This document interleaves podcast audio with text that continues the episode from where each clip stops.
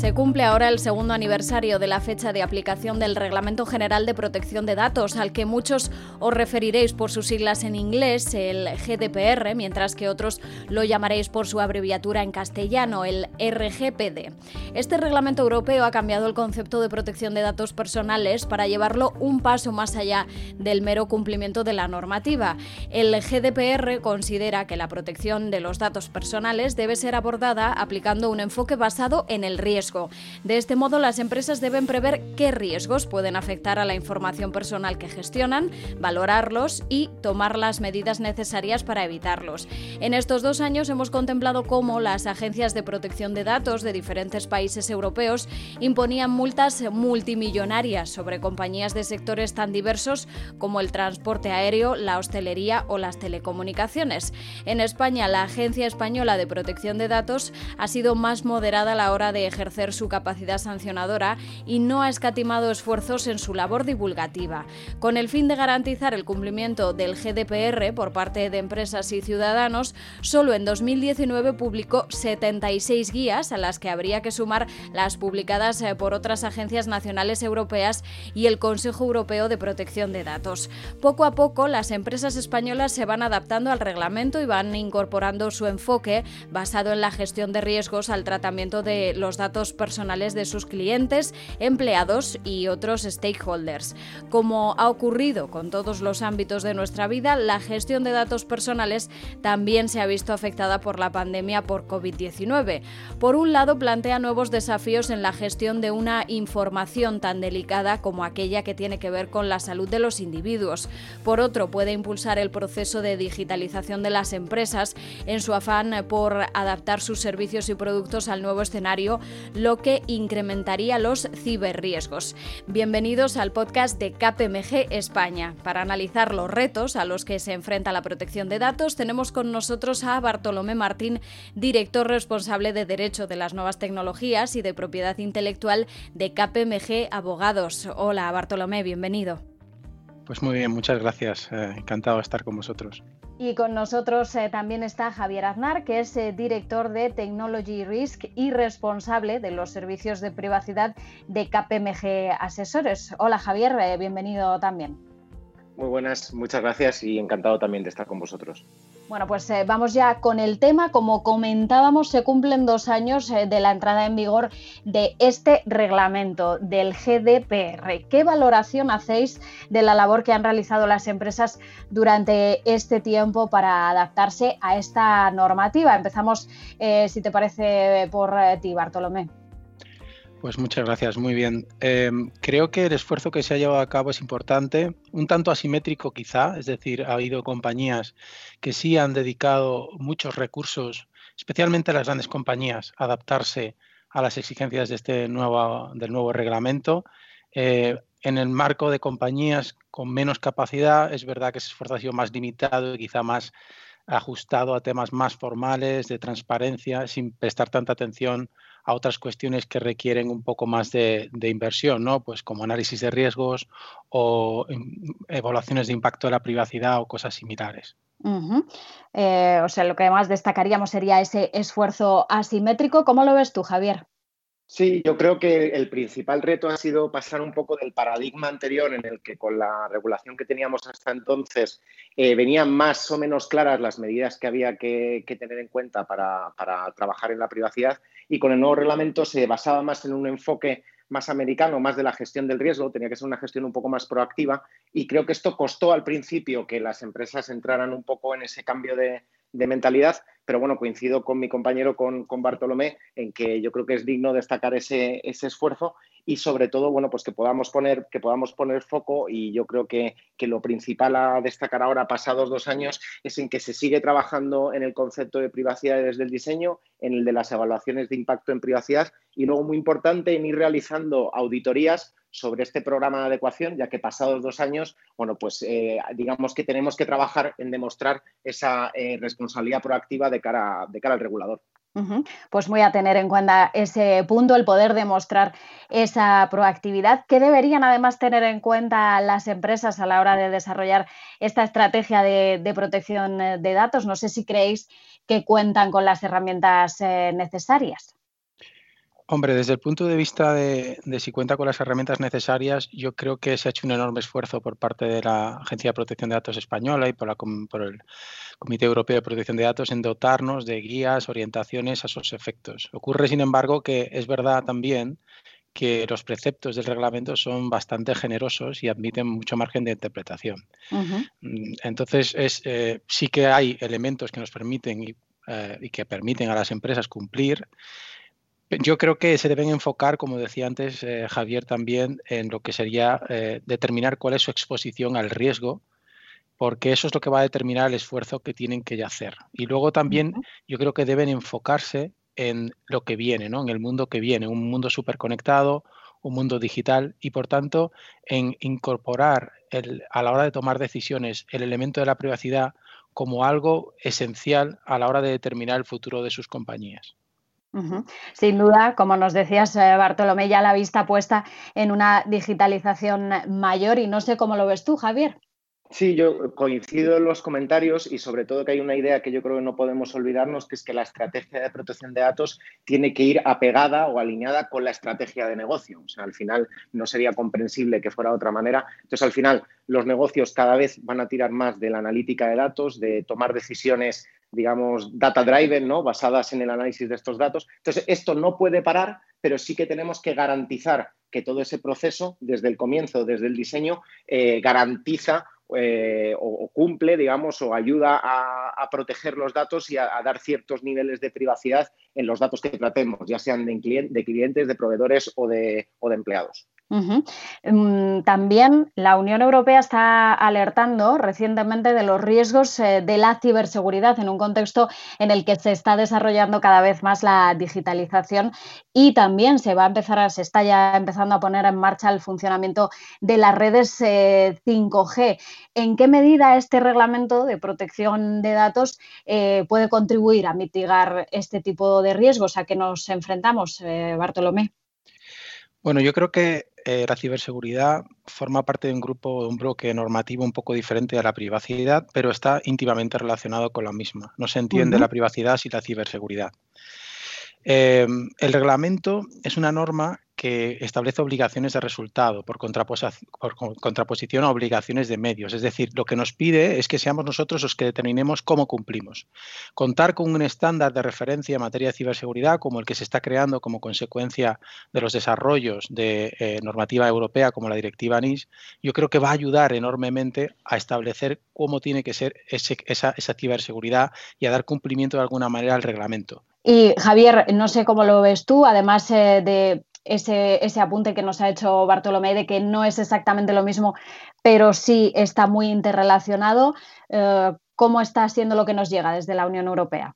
Sí, pues yo creo que coincido también en lo que comentabais. O sea, esto al final nace de un, digamos, de una estrategia digital que está intentando impulsar la, Unión Europea, donde entra, bueno, pues la, protección de las comunicaciones, la protección de los datos, la analítica de los datos, garantizando su, su seguridad y su privacidad. Entonces yo entiendo que sí que son términos que están bastante relacionados. El GDPR viene a ser al final un marco común que ayuda a armonizar eh, todo esto y que todos los países o los Estados miembros de la Unión jueguen con las mismas reglas, pero a mi, a mi modo de vista es simplemente el primer paso, digamos, yo creo que estamos empezando a rascar en la, en la punta del iceberg de lo que puede ser todo este trabajo en la estrategia, en la estrategia digital. Entonces, eh, la privacidad lo que debe velar es porque, eh, digamos, sigamos creciendo en la utilización de las tecnologías y en que cada vez los estados y, las compañías y la sociedad que forma parte cada vez sea una sociedad más digital, pero eh, garantizando que hay una protección de los datos, una ciberseguridad que garantice la seguridad de la información y dentro de esta información podemos incluir los datos de carácter personal, por supuesto. Hemos hablado de España, también de la Unión Europea, pero claro, en un mundo globalizado y más aún eh, con los datos eh, y la digitalización, pues la protección de datos se ha convertido incluso en un asunto de interés geopolítico. Solamente tenemos que recordar, pues, por ejemplo, las tensiones eh, que estamos viviendo entre Asia y Estados Unidos de los últimos meses. Frente a esto, ¿en qué posición está quedando ahora mismo Europa? A ver, yo creo que en este punto em, las tensiones que está habiendo son eh, un resultado de, modelos de privacidad diferentes, ¿no? Tanto Estados Unidos como eh, el modelo, sobre todo chino en Asia, son modelos en los que se da primacía a la seguridad frente a la privacidad, ¿no? Y estamos viendo cómo eso hace que avancen eh, de forma eh, más ágil en lo que serían proyectos de inteligencia artificial eh, y tipos de, otros tipos de tecnología que en Europa, además, los que en Europa además no se está haciendo la mismo, el mismo nivel, no se tiene el mismo nivel de inversión. Pero yo creo que el reglamento nos brinda una oportunidad muy interesante porque eh, lo que puede vender Europa quizá, si no es esa tecnología, esas infraestructuras que más bien van a estar viniendo de otros territorios, sí es un entorno muy seguro, un estándar muy seguro para las empresas, de manera que los usuarios se van a sentir muy cómodos contratando eh, los productos o servicios que ofrecen nuestras empresas. Y eso yo creo que eh, ahora que la privacidad vende y que se utiliza para, como gancho publicitario inclusive, eh, puede ser un elemento muy a tener en cuenta en los próximos años. Javier, no sé cómo lo ves tú, nos apuntaba Bartolomé eh, esta cuestión, ¿no? De que hay modelos de privacidad muy diferentes, sin duda, entre Asia y eh, Estados Unidos. ¿Qué papel está jugando ahora mismo la Unión Europea? Sí, yo creo que nosotros estamos, digamos, en la parte central de la, de la balanza, ¿no? Y que que de hecho lo, que, lo que se conoce en Europa como la privacidad como un derecho fundamental, eh, tanto en Estados Unidos como en Asia, pues no es visto de esta manera. ¿no? Entonces, eso sí que coincido con Bartolomé en que sí existe esa, diferencia y de ahí también que este, este nuevo reglamento, el GDPR, pues vaya a marcar también un poco las reglas del juego con las que tienen que jugar empresas de estos mercados cuando trabajan en Europa y cuando trabajan con datos de ciudadanos europeos, que de hecho hemos visto ya en los últimos, en los últimos meses pues sanciones eh, importantes importantes por incumplimientos, eh, digamos, prolongados en el tiempo de la regulación. Y luego, bueno, pues Europa tiene que aprender a hacerse un poco ese hueco, que yo creo que también lo comentaba, lo comentaba Bartolomé. Eh, nosotros al final no estamos al nivel de investigación y desarrollo, de inversión en tecnología o de productos de hardware que estén en el mercado, como puedan ser a nivel asiático y americano, y tenemos una alta dependencia de todos estos productos. Pero yo creo que Europa tiene que seguir trabajando y, bueno, al final eh, somos relativamente nuevos, ¿no? Porque al final, aunque sea una unión, todavía los estados siguen funcionando en muchas cosas de manera individual. Entonces yo creo que aquí sí que puede hacer un gran papel la Unión Europea de intentar unificar todo esto, porque si trabajamos al mismo compás, vamos a ser más fuertes, podemos fomentar proyectos colaborativos entre distintos estados miembros y ayudarnos a elevar la posición europea tanto en la tecnología como en, la explotación de los datos y en su seguridad y poniéndonos a la, misma par que, estos dos competidores y sobre todo pudiendo evitar eh, potenciales dependencias que en momentos más tensos pues, nos pudieran dejar en una situación más, más complicada. Y yo creo además, Javier, siguiendo la línea de lo que comentas, que ya se está haciendo. Es decir, yo he oído, no sé si tú lo has escuchado, pero sí que he oído eh, recientemente eh, que la Unión Europea quiere proponer un proyecto para generar una federación de clouds, de empresas de cloud, para competir ¿no? con los servicios de, empresas norteamericanas o, asiáticas. Es decir, que eh, esto, ¿verdad? Esto que tú comentas es, una realidad en la que se está trabajando, sin duda. No, no, es, es, así y de hecho, oye, pues igual que también que antes que comentábamos el tema de, las capacidades de 5, 5G ¿no? y la conectividad y un poco hacia dónde queremos ir también con las Smart Cities, si nosotros fomentamos el que podamos tener dentro de la Unión tecnologías propias o estándares propios o que por lo menos si utilizamos a unos que sean ajenos tengan unos determinados sellos de, protección, nos van a dar más garantías, ¿no? nos van a hacer ser más competitivos y, bueno, pues poder desarrollar toda esta infraestructura que va a conectar como decíamos antes, ya no solo a, ciudadanos, sino también un poco a toda la sociedad, al conjunto de las, de las empresas, pues que tengamos esa, esa garantía de protección y de privacidad en los, en los tratamientos y las comunicaciones de la información. Sí, sí. Bueno, y no podemos tampoco dejar de lado, como es lógico, esta situación de pandemia que estamos viviendo. La gestión de datos no ha quedado ni mucho menos al margen de la pandemia causada por COVID-19. Hemos visto cómo algunos gobiernos han puesto en marcha aplicaciones eh, de evolución de la enfermedad, eh, que la gente se instalaba incluso en su teléfono móvil, de rastreo de personas, eh, no solo de casos positivos, sino incluso gente que, que podía haber estado en contacto con enfermos. ¿Hasta qué punto estas soluciones pueden suponer un desafío para la protección de datos y este reglamento del que estamos hablando, del GDPR, es capaz de dar respuesta a esta situación?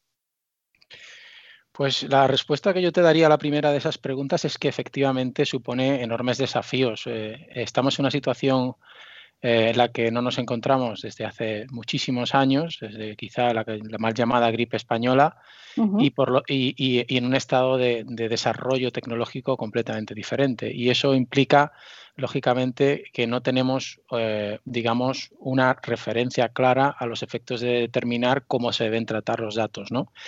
Em, lo que sí es cierto es que el reglamento nos ayuda porque al ser, como decía antes, una norma que piensa más o que está más pensada para, ah, para obligar a llegar a resultados que, en establecer reglas eh, estrictas o, cuestiones a cumplir en cualquier caso por todos, ¿no? Pero tiene una ductilidad, una, flexibilidad que aporta que, no, que no tienen otras, otros cuerpos normativos. Entonces nos, permite y nos está permitiendo de alguna manera hacer interpretaciones eh, de situaciones diferentes eh, en base a normas eh, amplias que en otras situaciones dan como resultado el contrario, ¿no? Pues, por ejemplo, a lo mejor no tenemos por qué dar información respecto a si tenemos un virus de contagio eh, más complejo, pero sí tenemos que informar de si tenemos un virus de gran contagio como puede ser el coronavirus. Y eso, esa situación, aunque tratas del mismo tipo de datos personales, aunque estás probablemente en el mismo entorno laboral, sin embargo, eh, podemos llevarla, podemos eh, con la misma norma llegar a esa conclusión. ¿no? Eso era algo que yo creo que con la normativa anterior hubiera sido muchísimo más difícil. Entonces, mm, pues eh, por resumir, una situación nueva y compleja que, que, presenta desafíos, pero una norma eh, que por su flexibilidad y ductibilidad pues, eh, nos permite hacer frente a esos desafíos. No sé cómo lo ves tú, Javier. Desde luego es una situación única a la que nos estamos eh, enfrentando. ¿Está preparada la normativa para dar respuesta? Mm, o sea, yo creo que el, desafío es tremendo pero no solo ya para la privacidad o para la protección de datos, sino también entra en juego, yo creo, lo que son los derechos y libertades de, de los individuos, la madurez que podemos demostrar como, como sociedad y sobre todo puede servir, si lo utilizamos muy, muy bien, para que impulse eh, de una de, vez definitiva la digitalización y la utilización de la, de la tecnología. Entonces, eh, si me pedís mi opinión, yo estoy a favor de la utilización de este tipo de aplicaciones, pero con muchos matices, ¿no? O sea, creo que, evidentemente la tecnología deberíamos basarnos en ella, utilizarla para poder, bueno, pues buscar un, bien común, que en este, en este caso sería el de poder, el de poder eh, solventar o poner solución a esta, a esta pandemia, pero teniendo siempre claro que debemos trabajarlo de una manera en la que, en la que demos transparencia a los ciudadanos, que haya, eh, se sepa claramente cuál es la finalidad de, cuando se recaban esos datos, para qué se van a utilizar, qué terceras partes van a, van a poder acceder y que el, que el, ciudadano se sienta informado. Yo creo que si logramos ganarnos a, que, los ciudadanos veamos y que confiemos en estas soluciones, eh, pues tendrán éxito. Y sobre todo creo que estamos en un, en un punto, hay una, teoría que se habla mucho en este tipo de casos, que es un poco la que tiene que ver con, con, la doctrina del shock, que es cuando ocurren hechos en la sociedad y ha pasado a lo largo de la historia que digamos que son disruptivos, eh, pueden ser utilizados para, aplicando o utilizando esta, esta excusa, eh, bueno, pues que se puedan menoscabar ciertos derechos y, libertades de los ciudadanos. Entonces yo creo que tenemos que, estamos en una situación en la que hay que encontrar ese equilibrio en el que evidentemente debemos dar respuesta a algo que es prioritario, que es la salud de todos los, ciudadanos, pero poniendo en la balanza todas estas cuestiones que comentaba para que la solución eh, bueno, pues sea equilibrada de esta respuesta, pero que también garantice estas, estas eh, libertades y estos derechos. creo, que, creo que esto que dices, Javier, eh, creo que esto que dices es verdaderamente clave generar confianza en la sociedad. Eh, esto es fundamental. Tenemos que pasar de, yo creo, tenemos que pasar de un concepto de control sobre los datos a un concepto de control sobre la legitimidad de los tratamientos que se llevan a cabo con los datos no hay que estar tan preocupado de si una empresa tiene mis datos. Lo que hay que, si los datos, si todos hacemos al final un pequeño striptease en Internet y casi es posible saber prácticamente nuestra vida completa mirando nuestras redes sociales y accediendo a nuestros perfiles, etcétera. Se trata no tanto de controlar qué datos tienen de mí, sino qué se hace con esos datos. Y si somos capaces de dar ese salto, yo creo que eso va a permitir que las empresas puedan hacer un uso legítimo de la información, que los estados pueden hacer un uso legítimo de la información y que podamos llegar a una sociedad mucho más sostenible, mucho más digital, mucho más eficiente, mm. mucho más libre. Y, en ese sentido, creo que, como decía Javier, solo vamos a conseguirlo a, partir de la transparencia. Y ese es el principio, uno de los principios esenciales del reglamento. Así que creo que has dado en el clavo. No, estoy, estoy contigo, porque lo la transparencia creo que es básico. Al final, yo creo que hay que ganarse esa, esa confianza y el, y el hacer ver, bueno, pues eso, que la gente no es temerosa ya no tanto por qué datos tengan, sino por lo que, por lo que se realicen con ellos. No estoy completamente de acuerdo. Entonces yo creo que es un momento de mostrar esta, esta madurez y de que yo creo que, tenemos que tratar tanto pues, a los ciudadanos también como, pues eso, como lo que son, ¿no? una, una, sociedad adulta que puede estar dispuesta a hacer ciertos sacrificios siempre y cuando entiendan cuál es el beneficio que va a venir de ello y que tengan cierta transparencia en cuanto a lo que se va a realizar con esa, con esa información. coincido, creo que, eh, vamos, coincido contigo, creo que es la clave de todo el, de todo el asunto. Precisamente eso pone en el foco lo de qué se hace con nuestros datos a las empresas. Eh, por ello os quería preguntar, en este nuevo escenario que se está abriendo a raíz de la crisis del COVID, pues las empresas se van a ver eh, forzadas a encontrar nuevas formas de relacionarse con, sus clientes, en especial en los sectores eh, que tienen un mayor contacto físico, pues todo eso vemos que ya está cambiando. Muchas compañías están, a er, están apostando, como no podía ser de otra manera, manera por reforzar su estrategia digital. ¿Cómo deberían entonces, desde vuestro punto de vista, las empresas eh, garantizar o abordar esa protección eh, de datos? Eh, Bartolomé, empezamos contigo. Sin duda, en un momento de contracción de la economía y en un momento en el que además vamos a seguir viviendo restricciones de movilidad, el canal online se configura como un elemento esencial para las empresas. Y en ese, en ese, en ese apostar por ese canal online, para mí la clave que tienen que tener en cuenta es que no pueden adoptar decisiones sin que la privacidad esté, sea un elemento a tener en cuenta.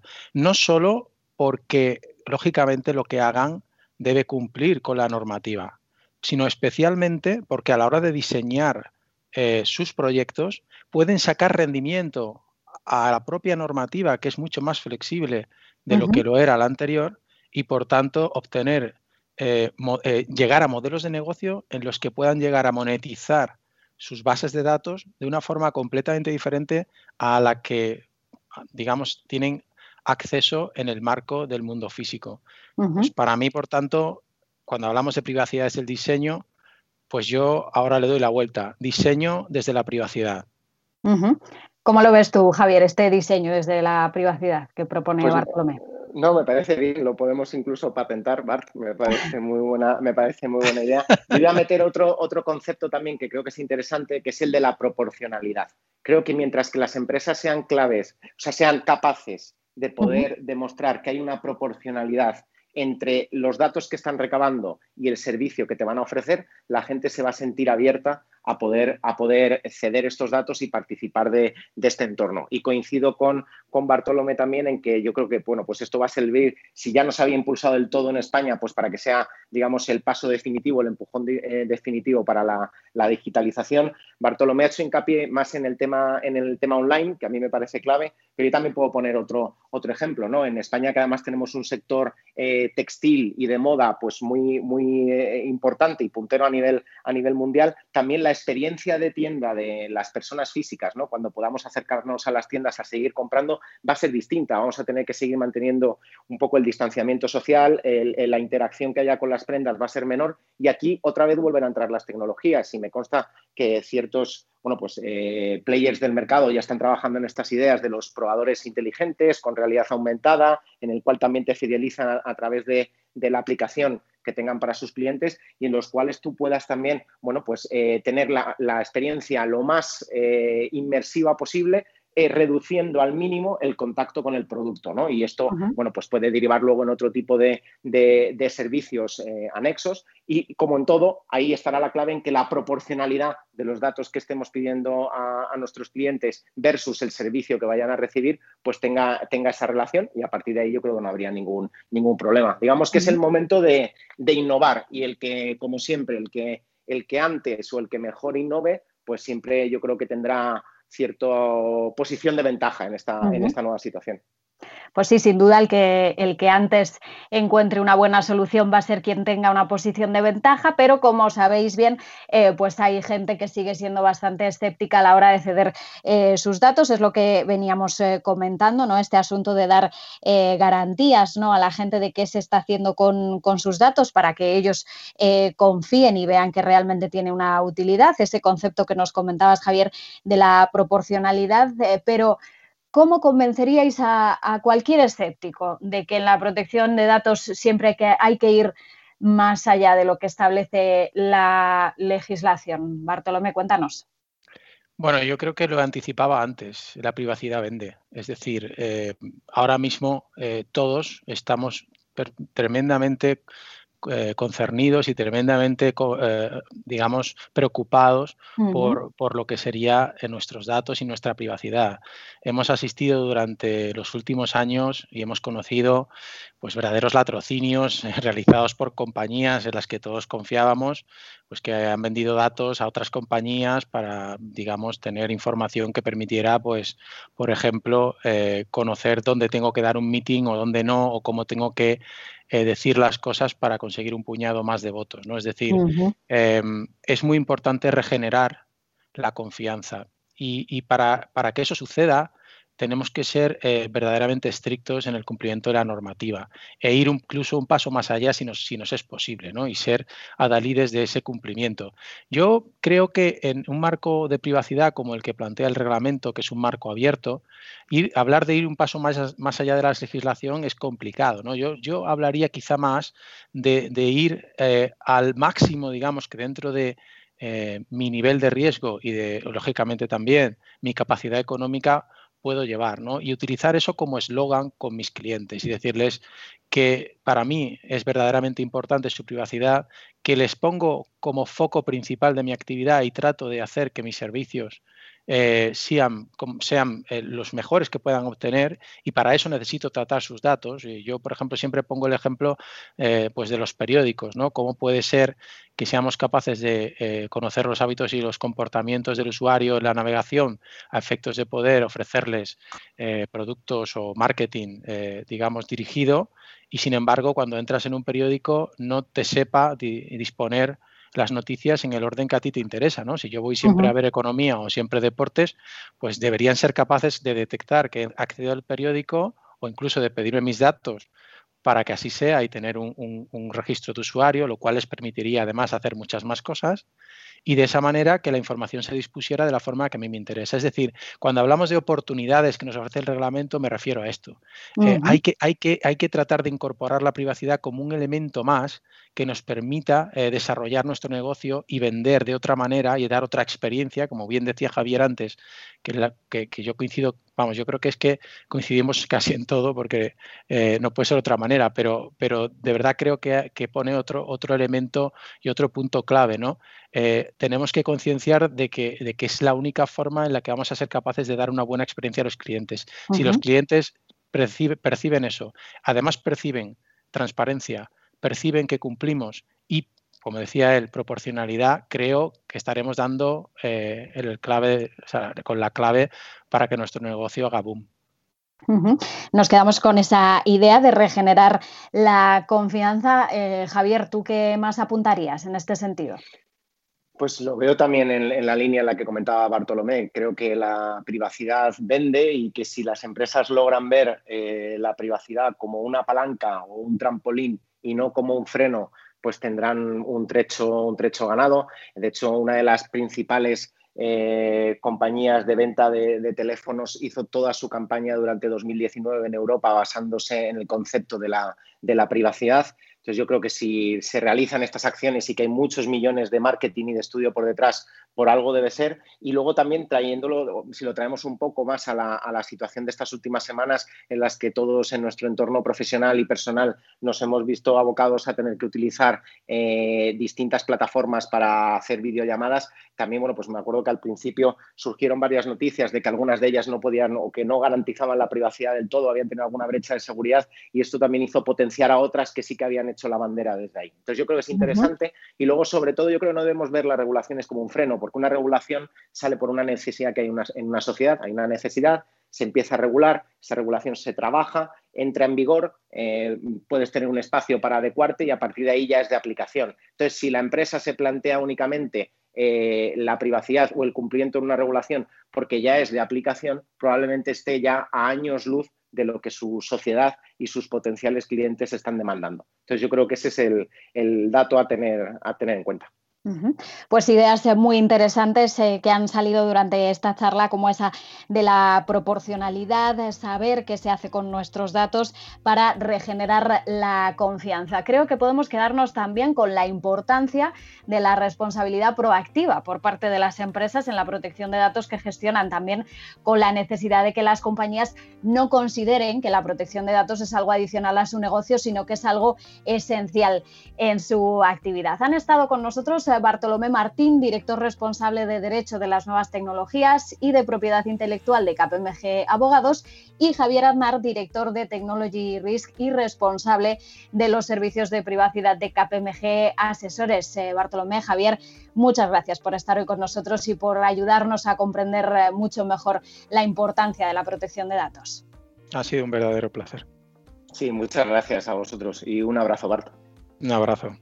Y a nuestros oyentes, eh, pues os recordamos que si queréis más información sobre los retos y las oportunidades en el ámbito de la privacidad o conocer cómo puedes mejorar tu estrategia de protección de datos, accede a kpmg.es y kpmgtendencias.com. Recuerda también que puedes suscribirte a nuestro canal de podcast para recibir alertas cada vez que publiquemos nuevos contenidos.